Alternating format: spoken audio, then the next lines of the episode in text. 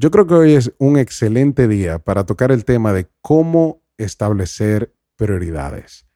Así que vamos a tomar este décimo primer encuentro de La Moraleja es para tocar ese tema exactamente. Así que hace mucho que no hago este disclaimer antes de comenzar un episodio, pero yo no soy ni psicólogo, ni guía espiritual, ni nada por el estilo. Sin embargo, tengo un objetivo con este podcast y es ayudarte a crear conciencia a conocer un poquito más sobre el amor, por lo menos de la forma en la que yo lo he entendido, y finalmente ayudarte a descubrir cuál es tu propósito. Si tú has compartido conmigo en alguno de los primeros 10 episodios, hemos hablado ya de muchos temas relacionados a eso.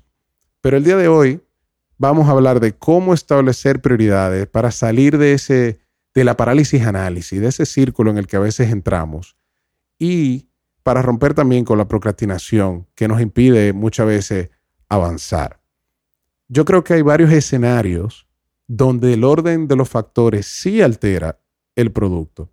Y uno tiene que tener algo que te sirva de guía para tú tomar ese tipo de decisiones a la hora de determinar qué es lo urgente y qué es lo verdaderamente importante.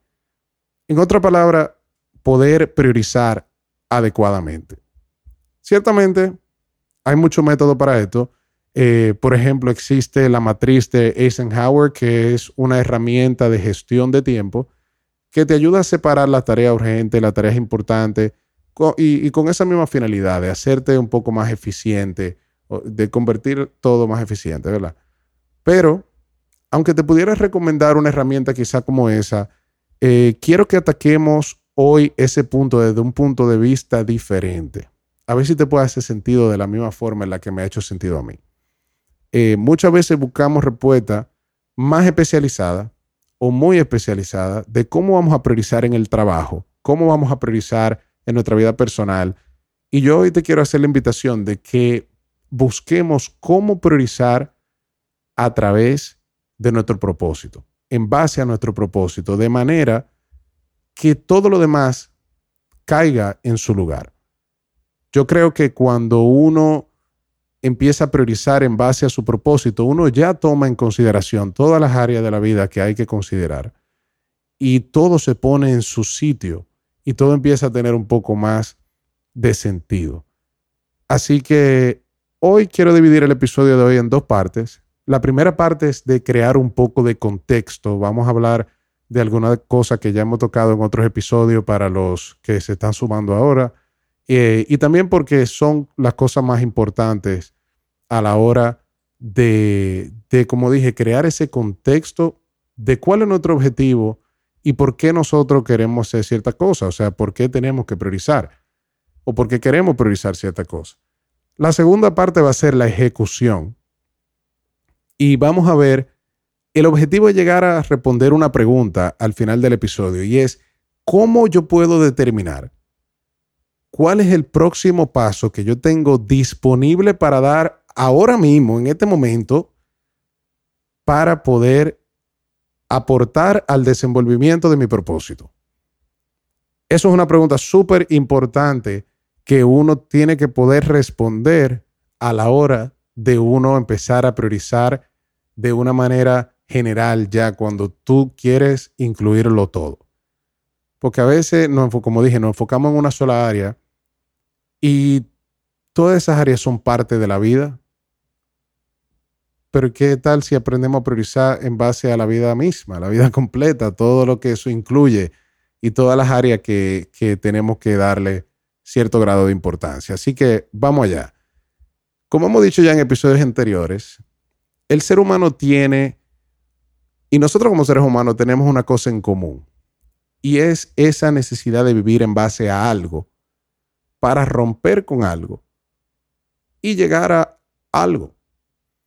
Generalmente, para simplificarlo un poco más, que eso lo hemos hablado en otros episodios, es vivir en base a algo positivo para romper con algo negativo y al final llegar a un resultado positivo. O sea, positivo menos negativo igual a positivo. Entonces, ¿cómo nosotros podemos llenar esas rayitas como dije, ya eso lo hemos mencionado en otros episodios, pero esto es súper importante desde el episodio 2 lo estoy diciendo siempre, pero ¿cómo nosotros podemos llenar esos espacios en blanco? De la manera en la que a ti te funcione. Vamos a poner de ejemplo que lo vamos a llenar de la siguiente forma. Vivir en base a el amor para romper con el miedo y llegar a, digamos, una vida plena. Una vez uno llena esos espacios en blanco con cualquier cosa con la que tú la quieras llenar, viene una parte bien importante que es la de definir qué significa eso para nosotros. ¿Qué significa para ti el amor? Y yo te voy a poner un ejemplo de, dos formas en las que yo he definido el amor en diferentes episodios del podcast, pero es porque tú veas que en probablemente cinco episodios más para adelante lo voy a haber definido de cinco maneras diferentes. Pero lo he mencionado como esa fuerza que cuando está presente crea, cuando está presente nutre y cuando no está presente pasa exactamente lo contrario. Y también lo he definido como esa capacidad que nosotros tenemos de cuidarnos a nosotros mismos a través de cuidar de nuestros recursos, como nuestro cuerpo, nuestra salud, eh, nuestras relaciones, toda la cosa que la vida nos ha dado, toda la cosa que nosotros tenemos ahora mismo, el regalo de la vida, cómo tú lo cuidas. Es una manera de amor propio y es una manera de amor al prójimo el poder respetar la forma en la que las demás personas también lo entienden. Entonces, por eso digo, también quiero comunicárselo de la manera en la que lo he entendido yo para ver si esto te hace sentido de alguna manera. Pero una vez tú puedes ya llenar los espacios en blanco, definir los espacios en blanco, ¿qué significa eso para ti? Entonces, finalmente, ¿cómo tú bajas eso de tu mente a la materia, de lo espiritual a la realidad? ¿Tú me entiendes? Porque digamos, yo estaba poniendo un ejemplo ahorita de que tú puedes pensar, ok, yo me voy a parar de esta silla, yo voy a caminar hacia la puerta, voy a abrir la puerta, voy a bajar el carro y me voy a ir por ahí. Y tú puedes hacer esa ruta en tu mente, pero ¿cómo tú bajas eso a la realidad? No, no se convierte en algo tangible hasta que tú des el primer paso. Entonces, una vez defines todo eso, perdón, una vez tú defines todo eso y puedes saber cómo llenar los espacios en blanco, cómo lo defines, al final, cómo lo bajas a la materia. ¿Qué significa todo eso para ti y cómo tú lo manifiestas? Por poner un ejemplo, ¿cómo tú manifiestas tu amor propio en un aspecto de cómo tú cuidas a tu cuerpo terrenal o tu, físico? O sea, cómo tú te amas a ti, tú lo haces a través de comer saludable, tú lo haces a través de ir al gimnasio, tú lo haces a través de no incurrir en ningún tipo de vicios. ¿De qué? Tú lo haces a través de una higiene, de, de una rutina de higiene demasiado así, yo me cuido for life y toda la cosa. ¿Cómo tú manifiestas el amor en esa área para ti? ¿Cómo tú lo haces? Eh, ¿Cómo tú, cómo, qué significa todo eso para ti. Y cómo tú lo haces, así mismo, en esa parte física, como tú lo haces con el dinero, cómo tú te comportas con el dinero. ¿Cuáles son los límites que tú tienes establecidos para poder decir, ok, esto yo no lo hago? Esta, esta comida yo no lo hago. Mira, yo no fumo cigarro. Bueno, yo sí, pero, pero tú entiendes. O sea, como que yo no me meto en esto.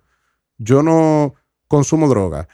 Yo no, yo no hago, no sé, cualquier cosa. O sea, ¿cómo ¿qué significa todo eso para ti? O sea, ¿cuáles son esas cosas que tú has desarrollado para tu poder demostrar, no demostrarte, pero para tu poder ejecutar el amor propio contigo mismo? Entonces, una vez tú tienes todo eso definido, entonces, ¿qué sigue? Porque ahí viene la parte de la, de la ejecución. O sea, si tu propósito es el amor, ¿Cómo tú vas a distribuir tu día para tú poder ser amor todo el tiempo?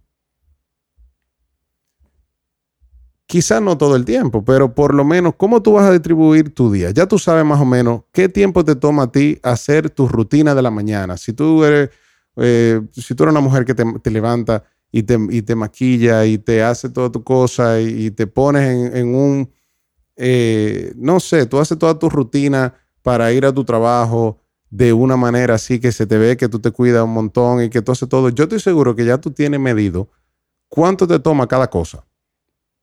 ¿Cuánto te toma a ti hacer X tarea? ¿Cuánto te toma a ti levantarte, cambiarte, sacar la ropa? Todo, todo eso. O sea, ya tú sabes qué tiempo, por ejemplo, tú pasas ya en el trabajo. O sea, qué tiempo tú pasas eh, haciendo un montón de cosas. Ya tú sabes qué tiempo te toma más o menos comer, por ejemplo. O sea, tú el mes pasado seguramente comiste muchas veces. O sea, ya tú sabes más o menos qué tiempo te toma, tú tienes una idea, quizá no exacta, pero tienes una idea. Entonces, toda esta información que tú tienes, toda esta data de qué tiempo te puede tomar hacer algo, puede ser bien útil.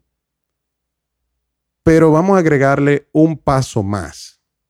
Y es, toda esta cosa que yo estoy haciendo, ¿cuál es el resultado que tiene esto en el big picture, en la, en la imagen grande, ¿verdad? En la película completa, o sea, ¿qué, qué rol o qué resultado puede tener esta tarea en general? Porque te pongo un ejemplo, o sea, y por eso estaba haciendo el, ejemplo ahorita de que uno más o menos sabe de todo cuánto te toma cada cosa. Porque el hecho de que tú digas, ok, yo me cuido teniendo una rutina eh, de higiene bucal excelente, donde yo hago de todo, eso no quiere decir que sea eficiente que tú pases 15 minutos 20 minutos, media hora cepillándote. O que tú vayas al gimnasio por 6 horas. O sea, estoy haciendo un ejemplo exagerado, pero a veces hay cosas buenas que una vez lo llevamos a un exceso, ya pierde su significado. O sea, porque ya realmente se está convirtiendo en algo obsesivo que probablemente no sea algo tan útil. Ojo, yo no, no quiero decirte a ti si tú estás haciendo algo de eso, si tú vas seis horas al día al gimnasio, no sé, sorry, pero es como que probablemente eso no sea lo más eficiente. O sea, a veces no pasamos demasiado tiempo haciendo cosas, demasiado tiempo, y, y como dije, puse ejemplo medio exagerado, pero realmente, ¿cómo tú puedes distribuir tu día? O sea, ¿tú no crees que sería más eficiente para el desenvolvimiento de tu propósito? Que las cosas tomen el tiempo que requieren. Y eso aplica para las cosas que uno hace por más tiempo del que debería y cosas que uno hace por menos tiempo del que debería. A veces uno no quiere, es el, es el ejemplo contrario, uno no quiere ejercitarse lo suficiente. Uno no quiere dedicar el tiempo de uno tener una rutina de higiene que sea completa, digamos o tú no quieres eh, hacer una serie de cosas. Tú no quieres pasarte, por ejemplo, el tiempo que te toma cocinando y tú prefieres, no sé, comete un McDonald's, digamos, que te, tiene el beneficio de que es más rápido, whatever. O sea, si nos ponemos a ver los beneficios, no es que tiene toda la fatalidad del mundo, pero obviamente tú sabes que no es la mejor alternativa. Entonces, hablando de todo esto un poco, o sea, quiero, quiero que hagamos un pequeño resumen de lo que hemos hablado hasta ahora. Básicamente, definir la parte de cuál es, cómo tú vas a llenar los espacios en blanco, vivir en base a, a que tú vives, para romper con qué y llegar a dónde. Ahora, ¿qué significa eso para ti? Y cómo tú lo manifiestas. Y basado en cómo tú lo manifiestas entonces, ¿cómo tú puedes agarrar toda esa data de cosas que ya tú tienes, que tú sabes qué tiempo te toma más aproximadamente, y estructurar tu día de tal forma que cada paso que tú des sea en función de tu propósito. Porque quizás no todo sea lo más eficiente. Yo te voy a poner un ejemplo. En varios episodios del podcast, yo me pongo a hablar, o sea, yo prendo el micrófono y quiero hablar de lo que me salga.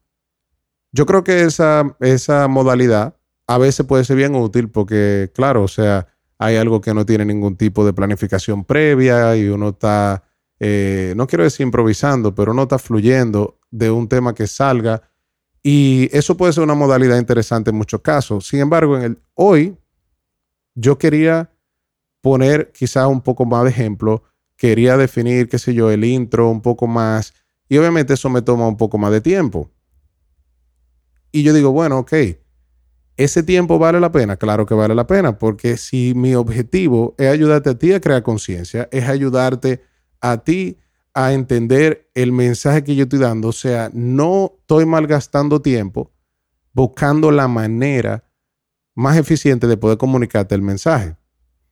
Hoy es como un híbrido, porque tampoco fue que tomé tanta nota, pero realmente eso es lo que te quiero decir, como que a veces uno dice, no sé, como que no todo el tiempo vale la pena que te lo ahorres. Pero hay tiempo que uno no se puede dar, no se puede dar el lujo de estarlo gastando tampoco. Entonces, al final, señores, y, aquí tuve, ya esta parte sí quiero de verdad fluir un poco y, decirle más o menos el punto de vista en el que yo lo veo, porque que hay muchas cosas que dependen de eso. Como dije al principio, el orden de los factores sí altera el producto. Y, cuál es el próximo, el próximo paso que tú tienes disponible ahora mismo para tú dar en función a eso. O sea, tú puedes categorizar esa data que, de la que hablábamos ahorita y, y, hacer una lista de cuáles son esas cosas en tu día que tú tienes que hacer. Eh, hay un episodio que, que, ya hicimos, creo que fue el cuarto episodio del valor del tiempo, donde hablamos un poquito sobre eso. Pero es que esto no es tanto de, de la distribución del tiempo.